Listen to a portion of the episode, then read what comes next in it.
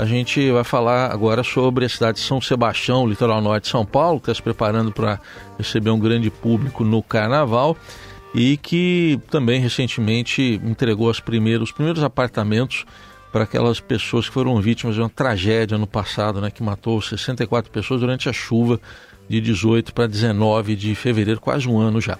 Estamos em contato com o prefeito São Sebastião, Felipe Augusto. Prefeito, bom dia, obrigado pela presença aqui na Eldorado. Bom dia, Heisen. Bom dia a todos os ouvintes da Eldorado. Um prazer estar aqui com vocês. Bom, para começar, queria saber do senhor a expectativa aí. É, tem uma estimativa de público, né, de turistas na cidade para esse período do carnaval? Olha, Raíssa, nós estamos esperando aí cerca de 500 mil pessoas nesse carnaval, que promete ser um carnaval, se Deus quiser, com sol. Nós estamos com uma programação totalmente descentralizada, ou seja, a cidade de São Sebastião ela tem mais de 100 quilômetros de extensão, bairros como Maresias, Boiçucanga, Camburi, Juqueí, Baleia, Barra do Saí, estão aí distantes da região central e nós teremos uma programação descentralizada. Serão mais de 100 shows, mais de 100 atrações musicais, além dos blocos, escola de samba, carnapete, teremos também o concurso de fantasias infantis um momento importante para a cidade que depois de um ano enfrentou uma tragédia bastante complexa também, que acabou acontecendo aí no carnaval. Mas a gente está esperando esse carnaval com muita alegria que os fulhões possam se divertir com segurança. Em relação à, à lotação de hotéis, então está praticamente esgotada em hotéis e pousadas, prefeito? Olha, hotéis, pousadas, campings, as casas de locação tanto de veraneio quanto de temporada curta, né? O tempo curto aí que o Airbnb está próximo aí já de 100% da capacidade. Essa semana, ainda hoje e amanhã, nós devemos bater aí provavelmente os 100% de taxa de ocupação hoteleira na cidade de São Sebastião. Bom, o senhor citou aí, né, o, o que aconteceu no ano passado, foi ali na, de 18 para 19 de fevereiro, e recentemente, até acho que foi agora no mês de janeiro, pela primeira vez, pelo que se tem notícia, tocou sirene lá na Vila Saí, né, prefeito, que foi a mais atingida. E queria saber do senhor desse sistema de alertas aí que o governo do estado ficou de implantar. Como é que está esse sistema por sirenes? Bom, nós temos aí uma, uma tragédia que aconteceu no dia 19 de fevereiro de 2023, ou seja, um ano passado. Infelizmente, 64 pessoas perderam as suas vidas, mas uma ação grande, um contexto de proatividade importante, aonde nós fizemos o acolhimento, a atenção e os investimentos necessários no decorrer desse ano para poder auxiliar ainda mais na prevenção desses acidentes e, claro, preservando sempre a vida. E uma das ferramentas adotadas foi a sirene, que fica interligada a um radar meteorológico instalado aqui no litoral norte e que envia os alertas para essa sirene é, com a possibilidade de movimentação de massa, ou seja, queda de encosta, e para possíveis alagamentos. Agora, no dia 24 de janeiro, a sirene, pela primeira vez, ela tocou no bairro da Vila Saí, que foi palco dessa tragédia em 2023, e rapidamente os moradores se mobilizaram, seguiram para o ponto de encontro, e apenas uma família acabou sendo removida da sua casa e abrigada numa escola em função dessa casa estar correndo o risco e a família é, ter sido aconselhada e aceitou o acolhimento dentro de uma unidade escolar. Essa sirene, ela também ela é precedida de um treinamento na população. Nós fizemos 12 simulados de defesa civil, orientando quais são os procedimentos que cada morador deve adotar. Então isso tudo aconteceu, foi feito aí uma, obviamente, uma avaliação de risco para você ter uma ideia. Nós estamos falando e uh, num bairro que tem que ter uma capacidade máxima de 50 milímetros de chuva por hora. Esse alerta foi emitido aí com 45 milímetros.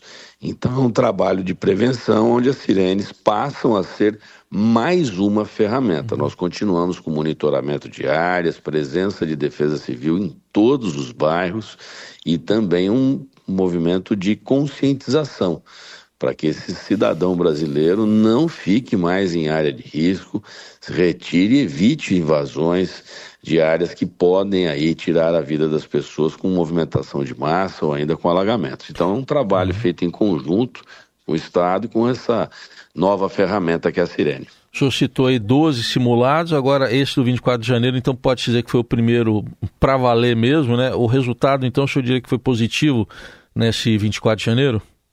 Positivo. Nós tivemos aí uma, uma situação real, né? É um monitoramento aonde, como eu lhe disse, existe um acompanhamento de defesa civil.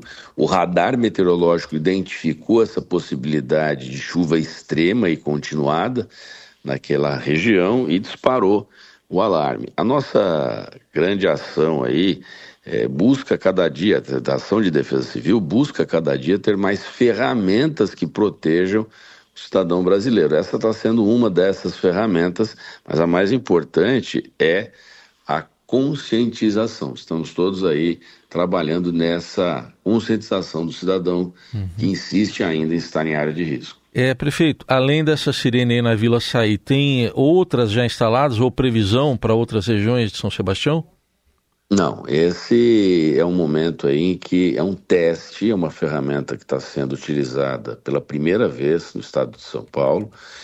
A previsão de futuro, sim, é ampliar a instalação dessas antenas que contêm as, as caixas de alto-falantes para emissão dos alertas, mas ela está trabalhando, como eu disse, com um radar meteorológico e com o controle aí de profissionais de estudos climáticos. Recebe também informações de outros órgãos climáticos do governo federal, do governo do estado, que vão auxiliando na emissão desses alertas. Então, neste momento, nós estamos numa fase de testes, até porque essa implantação passa também pelo centro né, de contingência de crise do município de São Sebastião. Então é todo um trabalho que está sendo desenvolvido, além da necessidade do treinamento continuado também daquela população local. Então, uma fase de teste para que a gente possa chegar no melhor modelo de utilização dessa ferramenta. Prefeito, em relação ao problema da, das encostas mesmo, contenção de deslizamentos e áreas de risco, uh, ainda existem pessoas aí nessa situação, em áreas de risco? Ah, sim, essa é uma, essa é uma situação comum do Brasil. Todo o litoral, toda a faixa litorânea, ela tem ocupação irregular. Não é apenas em São Sebastião, mas no país. Nós estamos fazendo um trabalho intenso desde 2017, quando eu assumi a prefeitura de São Sebastião, para poder fazer a remoção dessas famílias. Acontece que você tem um, um, momento de especulação imobiliária de baixa renda. O camarada acaba construindo não apenas a casa dele, mas outros cômodos que servem aí para locação. E isso vai expandindo cada dia que passa. Nós temos um monitoramento constante de defesa civil, de fiscalização ambiental e também de fiscalização urbanística. Ou seja, nós temos pelo menos três equipes de fiscalização do município atuando nesse tipo de situação, além da fiscalização da polícia ambiental, que também contribui para a identificação retirada né, desses moradores em área de risco. O programa habitacional está acontecendo, a gente está conseguindo né, zerar esse déficit. Nós estamos falando de unidades habitacionais, 186 que foram entregues, outras 500, mais de 500 que serão entregues agora no dia 19, e também outras que estão em licitação. 60 unidades no bairro de Bariqueçaba, mais 250 no bairro da Topolândia e uma nova área que passa nesse momento é, também por locação de projeto. A gente já, já desapropriou a área com capacidade aí de até 1.600 unidades habitacionais. Então, tudo isso está sendo feito em conjunto para que a gente possa diminuir essa ocupação irregular, porque tem pessoas que ainda insistem em ocupar essas áreas. É, quando o senhor fala zerar o déficit, de quanto que é, prefeito? O senhor tem esse, esse cálculo? Olha, nas nossas contas, a gente tem uma avaliação tanto do, do, desenvolvimento social, ou seja, da secretaria que cuida da parte social, quanto da secretaria de habitação, secretaria que eu criei aqui no município. Esse déficit deve estar girando neste momento, porque ele é variável, em torno de 1.300 unidades habitacionais, o que será zerado com essa programação de construção de novas unidades. O problema, como eu disse, ele é variável, ou seja, nós temos uma taxa de crescimento anual na ordem de 6%, taxa chinesa, crescimento acentuado de população que migra principalmente dos estados do norte e nordeste. Também já estamos detectando movimentação né, de migração de pessoas que vêm muito do Rio de Janeiro, fugindo da violência, e do sul do país, principalmente Paraná. Então a gente está identificando esse fluxo migratório e essas pessoas, eh, não a maioria, mas uma parte, acaba se instalando nessas áreas de risco. Então esse número variável é o que nos preocupa. A cidade ela é pequena, São Sebastião é uma cidade pequena, uma cidade de 90 mil habitantes. É uma cidade que fica espremida entre o mar e a montanha. Então nós temos pouquíssimas áreas planas e a nossa capacidade chamada capacidade de carga, né, que é um estudo técnico que é feito para ver a quantidade de pessoas que podem caber na cidade, já mostram que nós estamos com a capacidade máxima aí, é, nós estamos muito próximo do limite. Então nos preocupa esse fluxo migratório em função das pessoas que vêm buscando oportunidades econômicas. Então o acompanhamento ele é constante e essa variável é que nos preocupa muito. Essa fiscalização, essa, esse acompanhamento das ocupações ele é feito com apoio também do governo do estado, do GAEMA, enfim, muita gente e aí muitas instituições vão participando desse trabalho, porque as pessoas acabam se colocando em áreas de risco e fazer o trabalho de remoção não é simples.